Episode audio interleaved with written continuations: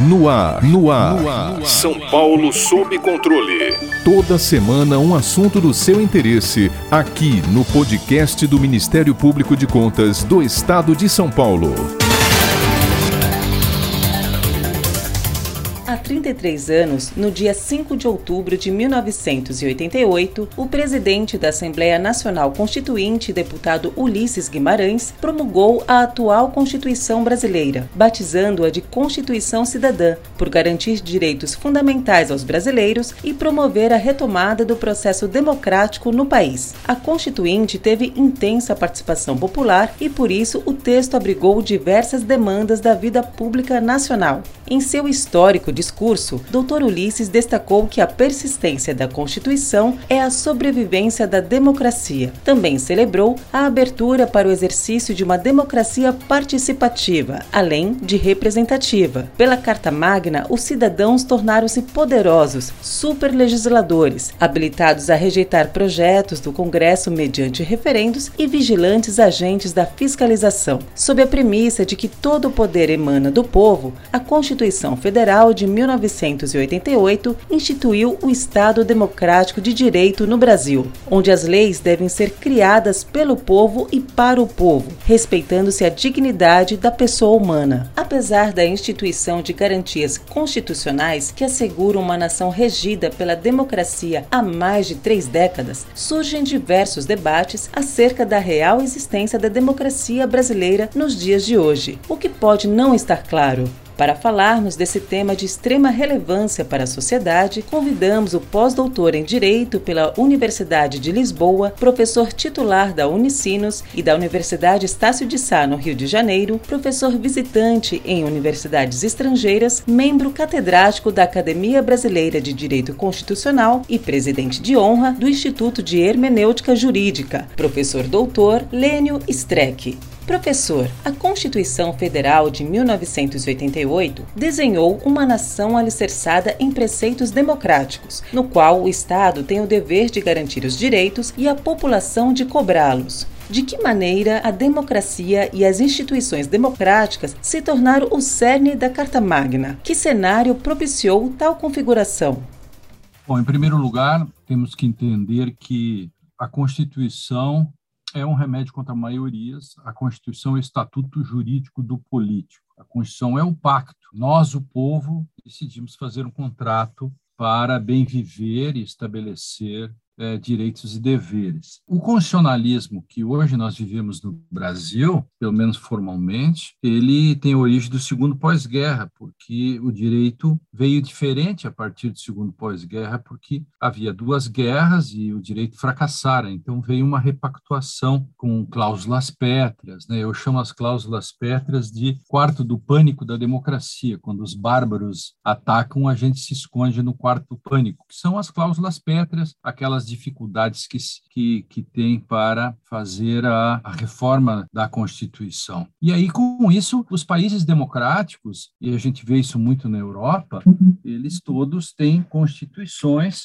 é, que fazem com que a política pague pedágio para o direito. Então, a pergunta que se estabelece desse modo, ela tem a resposta de que a democracia vai funcionar se a política paga pedágio para o direito. Se o direito pagar pedágio para a política, a democracia enfraquece. Então, o Brasil, a equação da democracia no Brasil é quanto mais nós termos o império do direito, quanto mais o direito tiver é, um grau de autonomia, mais a democracia tem chance de se robustecer. Mas quanto mais a gente coloca na política todo o nosso peso e, e, nossas energias e os conflitos, e pela política nós fazemos uma fagocitose ruim do direito, a gente acaba não tendo mais direito. Isso é muito comum no, no, na discussão sobre determinada pessoa que comete um crime, e as pessoas todas dão a sua opinião moral naquilo que elas querem. Um advogado ou um juiz vai ter que olhar e vai dizer: é, há provas efetivamente, essas provas são lícitas, e só depois vai responder se de fato o cara deve ser condenado.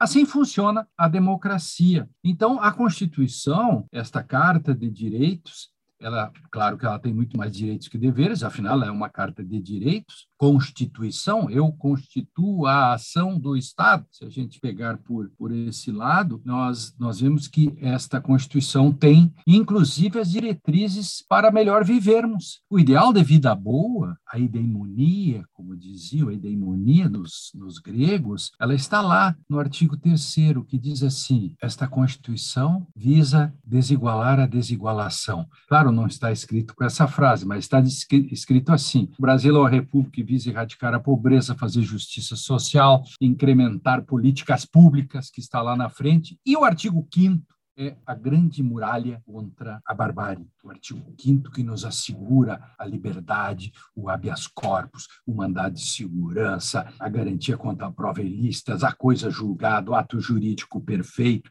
Isso é uma maravilha. E se nós cumprirmos isso de uma forma ortodoxa, e eu sou suspeito em falar porque prego uma ortodoxia constitucional. Eu fiz o primeiro controle difuso de constitucionalidade como promotor de justiça no dia seguinte à Constituição, inquinando uma lei anterior à Constituição, então, de inconstitucional, era a famosa Lei 4611. Então, eu venho batalhando por isso. O meu lema é exatamente cumprir a Constituição hoje, é uma atitude revolucionária o deputado Ulisses Guimarães declarou à época da promulgação da Constituição que a Carta Magna não era perfeita e que, por isso, poderia ser emendada. Seria admitido discordar e divergir da Constituição, mas descumpri-la ou afrontá-la, jamais. Professor Lênio, após 33 anos, é possível afirmar que, mesmo imperfeita, a Constituição Federal é a sobrevivência da democracia?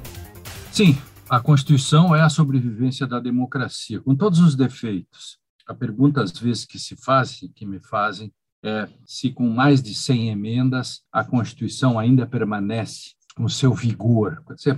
É, com tantas plásticas que foram feitas, esta mulher permanece bela, ou este homem, enfim, para também não fazer um discurso sexista, né?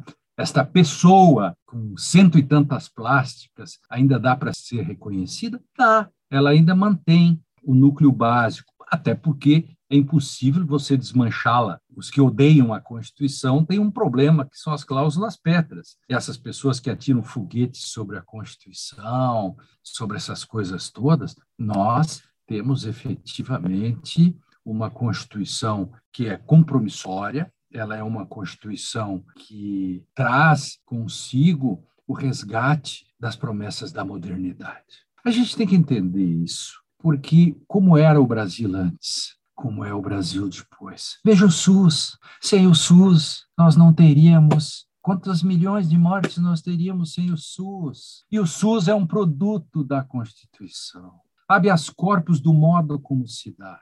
Controles da administração. Vejam, olha, olha os mecanismos de controle que a Constituição criou. Ministério Público, o próprio Ministério Público de Contas, são mecanismos de controle para dar transparência. Quer dizer, olhemos no espelho retrovisor e olhemos para frente. Temos muitos problemas, mas nós crescemos muito. Crescemos em termos de liberdades. Olha o papel da mulher, olha o papel das minorias, olha as cotas sociais. Vamos fazer uma lista de conquistas. Eu fico impressionado quando alguém diz: ah, essa Constituição tem direitos demais. Outro dia eu fiz uma conferência e, e, e disse para uma faculdade, eu digo para os professores, os senhores estão autorizados a prender em flagrante o aluno que disser que tem direitos demais à Constituição ou ponha-o para fora, porque ele não tem direito de cursar direito. Direito é uma coisa bela, que desde os gregos nós temos o primeiro grande julgamento da história é quando, contra todas as evidências, se teria a morte, a condenação de Orestes que matou sua própria mãe, que por sua vez tinha matado o, o pai do Orestes e a deusa Palas Atena. Veja como as mulheres estão presentes na história da humanidade a deusa Palas Atena, embora seja na mitologia, foi a primeira juíza, concedeu um, julgamento com defesa e acusação, voto secreto, um júri imparcial, belo texto da peça As Eumênidas, da trilogia Oresteia, diz a deusa Palas Atena, conclamo todos os atenienses a que com imparcialidade julguem esta causa. Isso é uma coisa maravilhosa. Tem juiz hoje que não sabe ainda o que é imparcialidade e os gregos já sabiam disso e deu empate. Orestes foi absolvido. Por quê? Foi o primeiro indúbio pro réu da sociedade. Eu fico impressionado quando vejo por aí alguém falar aqui vale o indúbio pro societate, digo, pobre dos gregos. Por que, que a gente não aprendeu nada nem com a mitologia? Como as pessoas leem pouco? Então, eu sou o sujeito do tempo antigo, eu sou da terra do dinossauro mais antigo do mundo. Eu nasci a dois quilômetros de onde encontraram o dinossauro mais antigo do mundo, que é o Bagualosaurus agudensis, 265 milhões de anos. O único defeito que tinha esse dinossauro é que era herbívoro, e no Rio Grande do Sul nós somos muito carnívoros. Eu não sei como esse dinossauro não comia carne naquela época, por alguma razão que não se sabe, mas enfim. Então, eu sou um ortodoxo, eu sou um dinossauro nesse sentido, e fico impressionado quando alguém diz que a Constituição tem direitos demais é, as pessoas não conhecem a história, não conhecem a primeira vez que o João Sem Terra, pressionado pelos barões, em 1215, apresenta a Carta Magna daquele momento. Poxa, as pessoas não conhecem a história. Por isso que tinha razão Ulisses Guimarães, que chamou isto de Constituição Cidadã. Em um passado não muito distante, a sociedade brasileira vivenciou a ditadura militar por 21 anos. Tal regime previa a imposição unilateral das decisões políticas sem a participação popular. Professor, mesmo ciente da história do país, o que leva uma parcela da população a acreditar que hoje não vivemos em uma democracia, ou até mesmo a defender o retorno de um governo ditatorial em detrimento do democrático? A resposta mais simples é burrice. Né? Então, a burrice das pessoas, é estultice, é ignorância, é o negacionismo, é, é, como as pessoas insistirem com que 600 mil mortes quase, achar que tratamento precoce ajuda, enfim, essas coisas todas. Tem gente que acha que a Terra é plana e tem um percentual, acha que Adão e Eva existiram, acho fantástico. Eles acham mesmo que o homem nasceu, quer dizer, Deus foi lá, pegou uma costela do Adão, quer dizer, o Adão veio do barro, a, a Eva veio da costela, e, e, e, que existiram, e que tiveram dois filhos, e, e, bom, depois também não sei, eles tiveram dois filhos, e depois, como é que a humanidade se procriou se tinham dois meninos? Enfim, o Caim e o Abel, que por acaso o Caim acaba matando. As pessoas acreditam nisso, eles acham que, que, que, que a Bíblia não é uma questão simbólica. Então, as pessoas acreditam que a Terra é plana, todas essas coisas coisas, e, portanto, acredito que a democracia é ruim. A grande questão é que a democracia não admite discursos autofágicos. Né? Agora mesmo, eu tenho enfrentado essa questão muito forte. Hoje eu sou muito testemunha das coisas que acontecem no Brasil,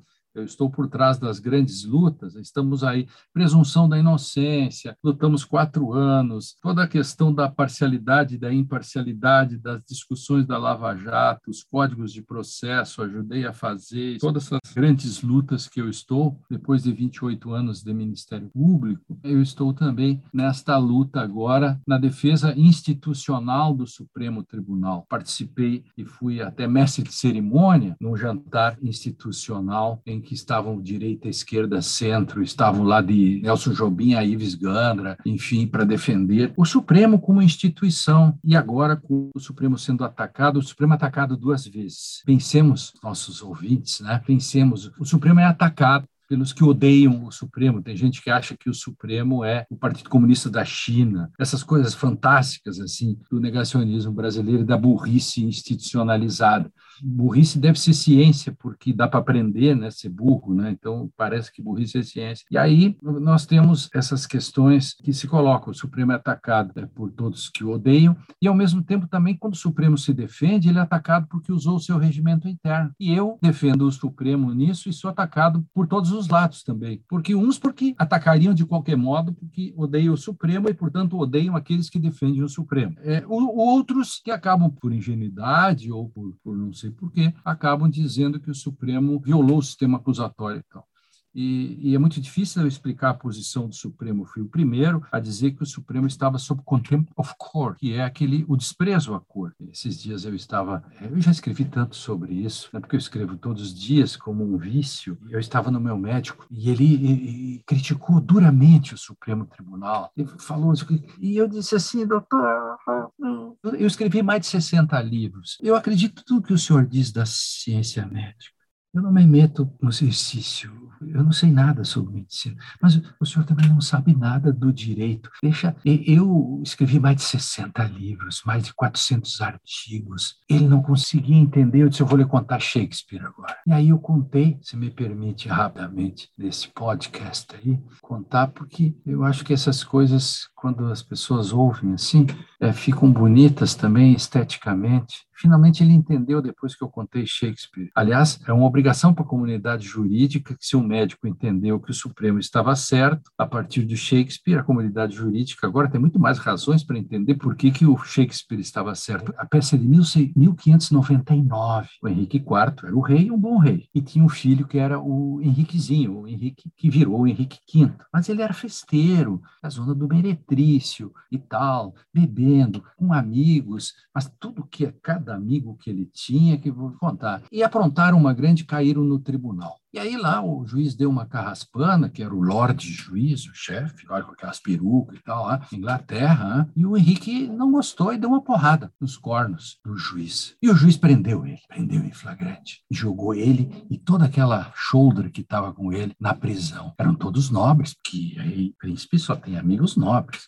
Ele jogou todos esses caras na prisão, deixou para o tempo. Passou um tempo, morre o Henrique IV. E quem assume? O primogênito, Henrique V. E aí, no enterro, aparece o juiz. Claro, o juiz teria que ir para o enterro. E aí, agora, já rei o Henrique V, o Henriquezinho V, chega e olha para o juiz e diz assim: Ah, não me esqueci. Você, você humilhou, você humilhou o príncipe herdeiro do maior reino do mundo. Eu fui humilhado você me prendeu, nunca esquecerei. Aí disse o Lorde Juiz: Pois eu quero dizer para você que quando você me esbofeteou, você não esbofeteou a mim, você esbofeteou o seu próprio pai. E ao esbofetear o seu próprio pai, você esbofeteou o reino. E ao esbofetear o reino, você esbofeteou todas as instituições. E quando eu lhe prendi, eu o prendi como se seu pai tivesse prendendo seu próprio filho. E o rei olhou aquilo, ficou perplexo e disse: Você é um grande juiz, você estava certo. Eu espero que todos os súditos tenham o mesmo tratamento que eu, um tratamento imparcial e justo. Sigamos em frente. Meu médico entendeu por que, que o Supremo pode se defender. Está escrito na Constituição. Compete principalmente ao Supremo Tribunal a guarda da Constituição. Sem Constituição não tem democracia, não tem nada. Antes do princípio acusatório, todas essas coisas que dizem que o Supremo violou, tem um dispositivo que diz que compete principalmente a guarda da Constituição. Quando os foguetes foram lançados quando tudo que foi feito contra o Supremo, o deputado Bombadão e toda essa gente, eles não estavam ofendendo apenas o Supremo, estavam ofendendo a todos nós, ofendendo a mim, ofendendo o cidadão, o sujeito que vai no metrô, eles estavam jogando foguetes sobre o povo. Por isso, o Supremo, já que naquele momento a Procuradora-Geral não a defendeu, o Supremo, o Supremo tinha que se autodefender. E ele tinha lá, sabe o quê? Um artigo no regimento que serve para quê? Para essas ocasiões. Para encerrar, em Buenos Aires tem uma livraria que tem uma caixa de vidro e um martelo do lado. Dentro tem uma Constituição, está escrito: em caso de crise, pega o martelo, quebre o vidro e abra a Constituição. É isso. Para ficar por dentro de outras notícias do Ministério Público de Contas de São Paulo, siga-nos nas redes sociais ou acesse o site www.mpc.sp.gov.br.